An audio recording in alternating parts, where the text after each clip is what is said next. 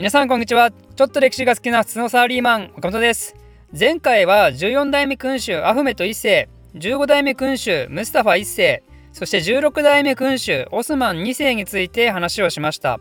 アフメト1世はスルタン即位に際してオートマチックな兄弟殺しを廃止した人物でムスタファ1世はその結果初めて鳥かご制度を利用してまた初めて前スルタンの息子ではなく全スルタンの兄弟として即位したスルタンでそしてオスマン2世は和光堂の名にふさわしくおらついた性格をしてたものの強硬なメッカ巡礼案がだとなって初めてイエギチェリに殺されたスルタンとなってしまったと。そういう初めて尽くしの話をしました。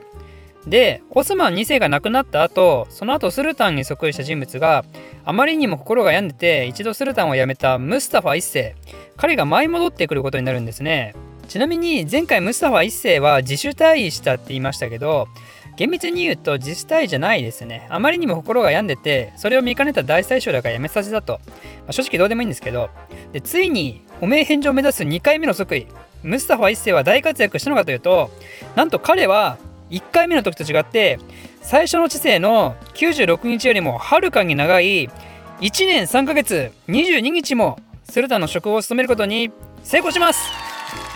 まあ、結局かなり短いわけなんですけどそのオスマン2世がイエギチェルによって殺害されたっていうニュースはやっぱそれ相応のインパクトがあってオスマン2世の復讐を口実とした地方反乱みたいなのが勃発してしまうんですよね。で結局その責任を取らされる形でムスタファ1世はまた退位させられたと。なんかある意味忙しいですねムスタファ1世は。鳥かごで隔離されたり前に出されたり隔離されたり前に出されたり、それでまた今回もおそらく隔離されたんでしょうけど、その後ムスタファは15年間生きたって言われてますけど、詳細不明で、一人も子供を作ることなくなった初めてのスルタンと言われてます。で、そのムスタファ1世の後任で17代目スルタンとなったのは、あの14代目アフメト1世の息子のムラトです。ムラト4世として即位することになります。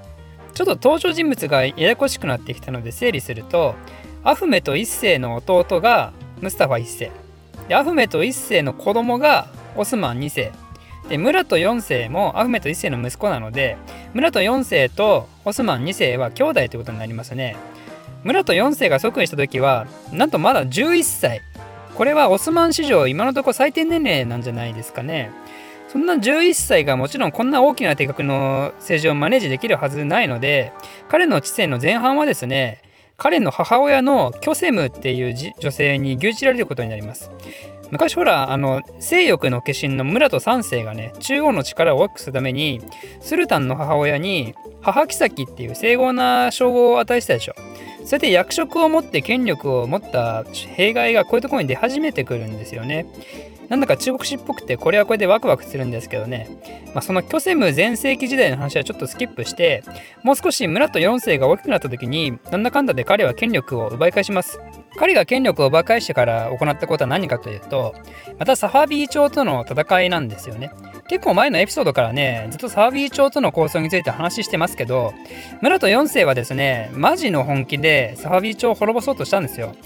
ちなみに西側のハプスブルク家はねこの時代は欧州では30年戦争が起きてた頃なんでオスマンに対して攻撃してくる余裕は全くなかったと。そういうのもあって本気で東側の制圧に力を注い出したんですよね。村と4世もその戦争に赴いてサファビー朝の首都イスワハンを攻め落とすまで俺は二度とオスマンの土を踏まないとそういうつもりであったんですけどでも途中で病にかかってしまって村と4世はそのまま本国に帰ることになります。で総大将がそんな感じなんで結局この戦いも和平交渉をすることになって1639年に結ばれたカスレーシーリーン条約っていうもので設定された国境が現代のトルコとイランの国境の基礎になったわけですよ。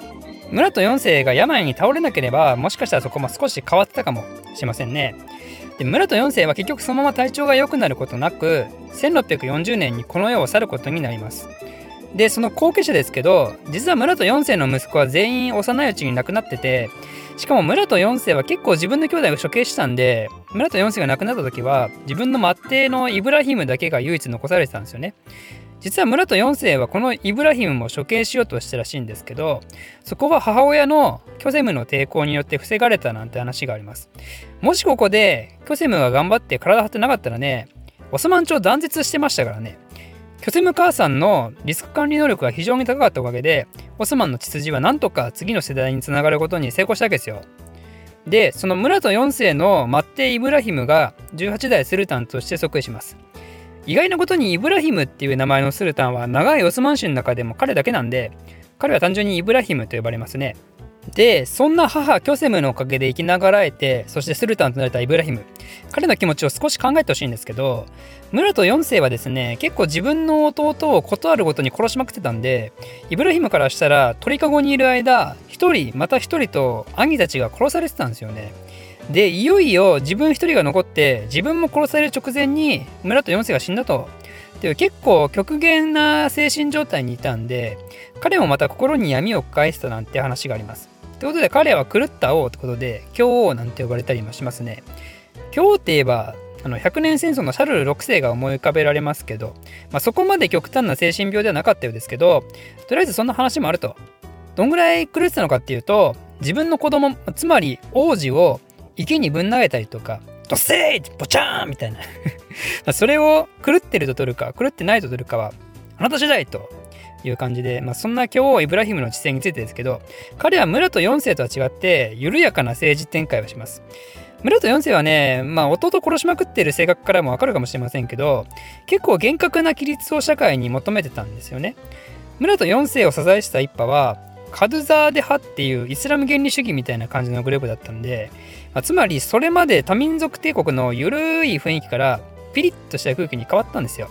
それが良いか悪いかっていうのはまああのやっぱりどうしても下々の人たちはそれにストレスを変えてしまうんでこのイブラヒムが逆に緩めたことで人々が心に余裕を持つようになって彼の知性の前半は安定していた時期を過ごしたんですよね。だけど彼の後半部分にはまた国内で動乱が起こるようになってしまってきっかけは彼の前半知性を支えていた大宰相がいろいろあって処刑されてしまったことと1645年に行われたクレタ島の遠征の苦戦が挙げられますクレタ島っていうのは東地中海で唯一残っていたキリスト圏の島だったんですけどここにいたマルタ騎士団っていう宗教騎士団がまた例のごとくイスラム商船に対して海賊行為を行ってたんですよね。でそれにブチギレたイブラヒムがクレタ島制圧を命じて遠征を開始したんですけどキリスト圏側によってオスマンも補給路を断たれたりして大混乱が起きたんですよ。でそんな感じで戦場では苦戦してる間国内の地方で何が起きてたかっていうと大宰相イスラム長老母妃キョセムそしてイエニチェリ軍団とね中央の有力人たちがしっちゃかめっちゃか政権争いに興じたんですよね。もうねこうなってくるとダメですよね国って。なんか滅亡直前の中華王朝みたいな感じになってますね。でそれに加えてクレタ島制圧に苦戦したもんだから実務的な問題としてお金もなくなってきちゃって大宰相がイエニチェリに課税しますって言い出したんですよ。この国内が全くひとまとまりになってない時にねそんなことするとどうなるかっていうとイエニチェリがまたブチギレて大宰相の命は任命責任のあるスルタンの責任と言わんばかりにねそんな課税するとか言うならもう俺たちイブラヒム支持しませんって言い出してイブラヒムの王子のメフメトを立ててイブラヒムのことをスルタンから引きずり下ろしたと。で結局そのままイブラヒムは殺されてしまったということですね。そんでそんな感じでイエニチェリに担ぎ出されていや利用されてね利用されて19代目スルタンとなったメフメト4世はなんとこの時6歳。また最低年齢記録更新ですね。幼い皇帝、そしてその裏で皇帝を操ろうとする様々な勢力たち。この状況はマジでまさしく中華王朝の末期が今年。中華王朝の場合、もうすぐ新興宗教団体が信者を増やして、そいつらがいつ大反乱を起こしてきても不思議ではないような状況ですけど、でもオスマン帝国はというと、ご存知の通り、オスマン帝国の歴史はまだまだ続きます。果たしてオスマンがこの後どのように挽回していくのか。そしてメフメト4世の時代にはまた西洋との歴史に残る一段決戦が起こることになるわけですけどそれらについてはまた次回続く。岡本個人ツイッターアカウント開設。興味ある人は岡本歴史で検索してください。私の非生産的なつぶやきに興味ある方はぜひフォローお願いします。ではまた。